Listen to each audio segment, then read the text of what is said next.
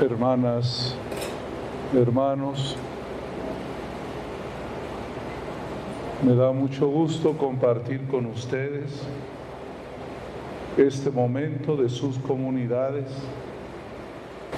que creo es un momento de esperanza, de mirar hacia adelante. Estamos sopesando lo que aconteció en la pandemia, las realidades que despertó, los límites que encontramos, pero siempre queremos mirar hacia adelante. Y qué mejor hacerlo ayudados de la palabra del Señor. Toda la iglesia en este momento ha decidido que es necesario caminar juntos lo que se llama la sinodalidad. El 17 de octubre próximo iniciamos en toda la Iglesia Católica el sínodo que culminará en el año 23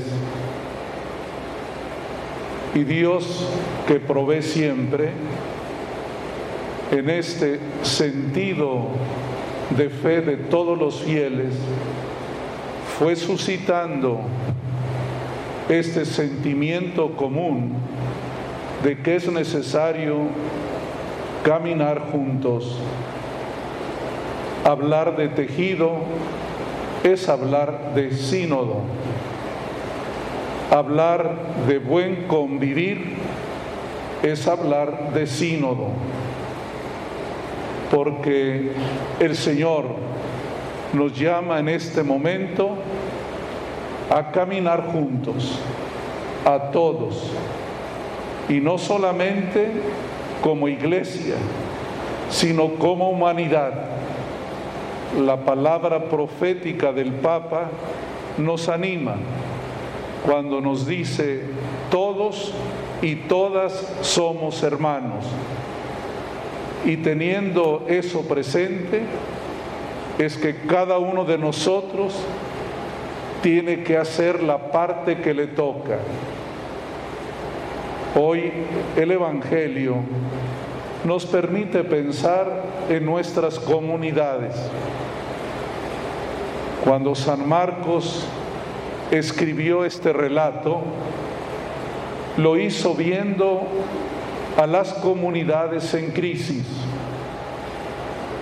a las comunidades que parece que mueren, que parece que se desangran, que necesitan despertar, que necesitan ponerse de pie, que necesitan alimentarse y es así como el Señor Jesús nos enseña el camino, el camino de la vida, el camino de la comunidad, el camino de la fraternidad.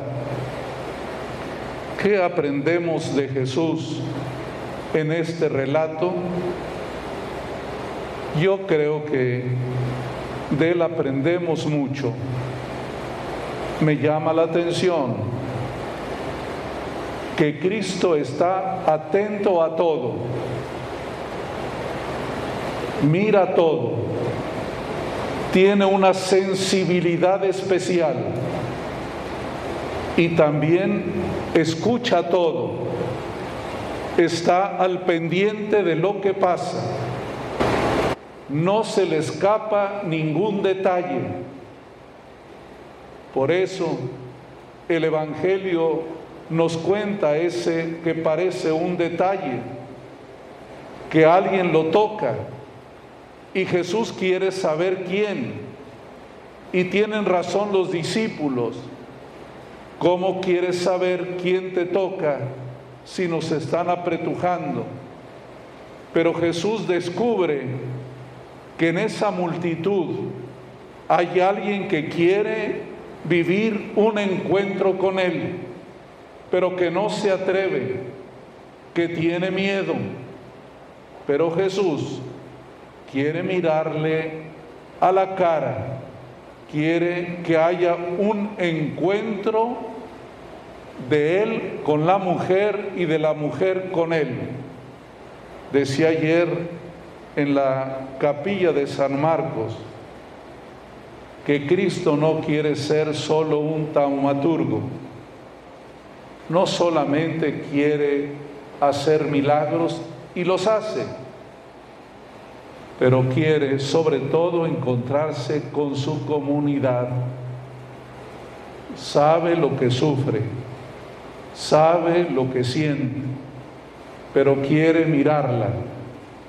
Quiere que también la comunidad lo mire a él, que descubra que la salud más importante es la salud del corazón, que tienen que recuperarse los lazos del afecto, los lazos del cariño, que pasan por el perdón, que pasan por la reconciliación, que pasan por el saber decir, perdóname, y también decir uno, te perdono. Es así como el Señor Jesús nos enseña a estar cerca. Y por ello también Él oye todo lo que pasa. A Jairo le dijeron en voz secreta, ya no molestes al maestro, ya murió la niña. Y dice el detalle el evangelista, pero él se dio cuenta de que estaban hablando e intervino.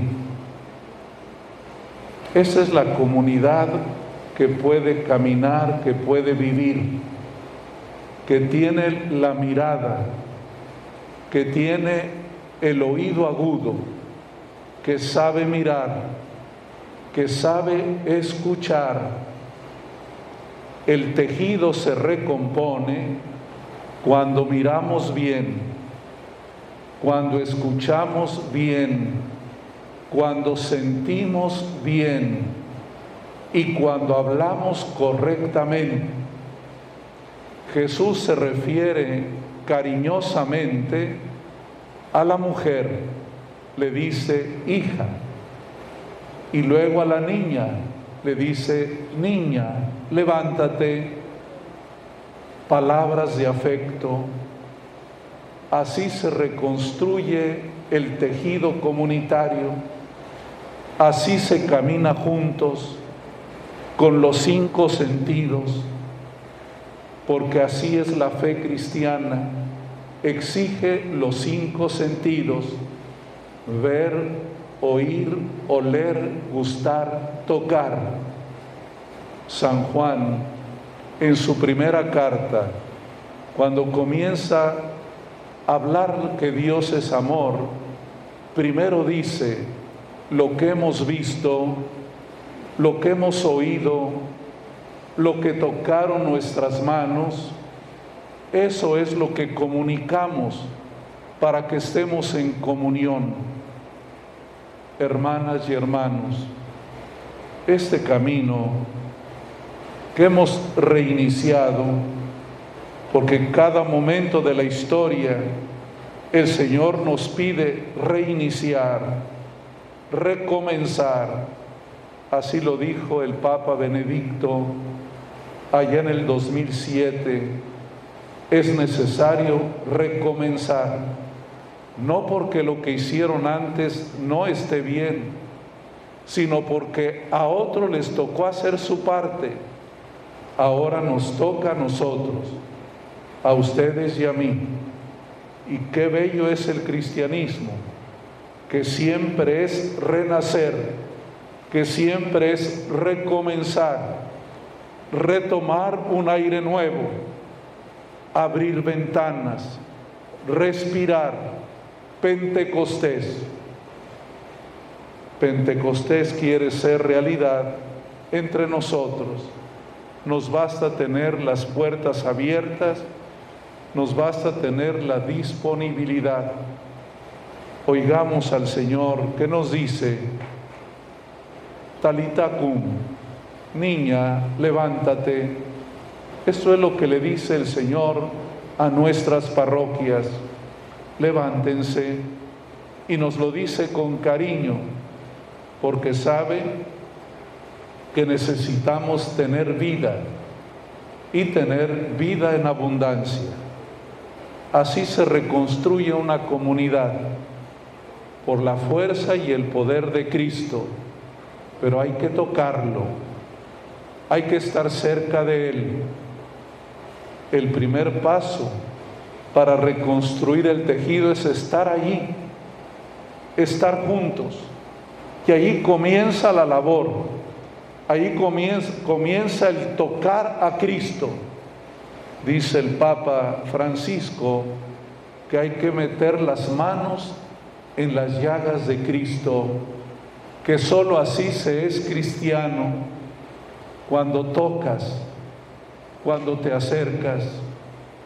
Ustedes en este caminar oyen historias, oyen vidas. Eso es tocar a Jesús. Eso es identificar al Señor que Él quiere vernos y quiere que nosotros lo veamos. Pero hay que pasar por el doloroso camino de la reconciliación. Qué difícil perdonar, qué difícil perdonarnos. A veces hay algo objetivo que debemos de superar. A veces puede ser una percepción equivocada, pero que está ahí que nos hace vivir en distancia. Comencemos por acercarnos, como lo hizo la mujer que tenía hemorragia. Se atrevió a tocar el manto, se atrevió a acercarse y ya Cristo hizo el resto. Ustedes acérquense, acérquense, estén ahí y el Señor se encarga del resto. Que Dios nos bendiga y miremos con esperanza, porque Cristo hace milagros, resucita muertos y cura enfermos, resucita comunidades y las sana completamente. Que el Señor nos bendiga y gracias por estar aquí, gracias a ustedes hermanas y hermanos fieles laicos, agradezco aquí a los hermanos sacerdotes que quieran acompañarlos o nosotros queramos acompañarlos a ustedes y ustedes a nosotros para hacer este camino juntos. Los sacerdotes tenemos que caminar con el pueblo, no hay otra, no hay otra. Tenemos que quererlos amarlos y que esto sea siempre mutuo. Cuando voy a mandar a algún sacerdote, la primera pregunta que me hago, ¿será que va a querer a la comunidad? Cuando estoy seguro de que no la va a querer, no lo mando. ¿Por qué? Porque no se puede. O cuando veo que no hay clic, pues también hay que ensayar otro camino. Pero les pido que caminemos juntos a mis hermanos sacerdotes con cariño, con la paciencia y la dulzura de Jesús y también ustedes con la paciencia que Dios siempre les ha regalado y que siempre están dispuestos a sacrificarse como lo hacen cada día, como lo hacen este domingo que es día de su descanso familiar y sin embargo le entregan a la iglesia y le entregan a Cristo su tiempo y su vida. Talitacum, niña, levántate. Hay que levantarnos, que Cristo se encarga del resto, que Cristo nos da vida, nos da amor y nos alimenta en nuestra diócesis, estamos insistiendo que la Eucaristía nos mueve. La Eucaristía nos mueve a la fraternidad. La Eucaristía nos mueve a la sinodalidad. La Eucaristía nos mueve a convivir mejor. Que el Señor haga, como siempre, lo que nosotros no podemos ni sabemos hacer.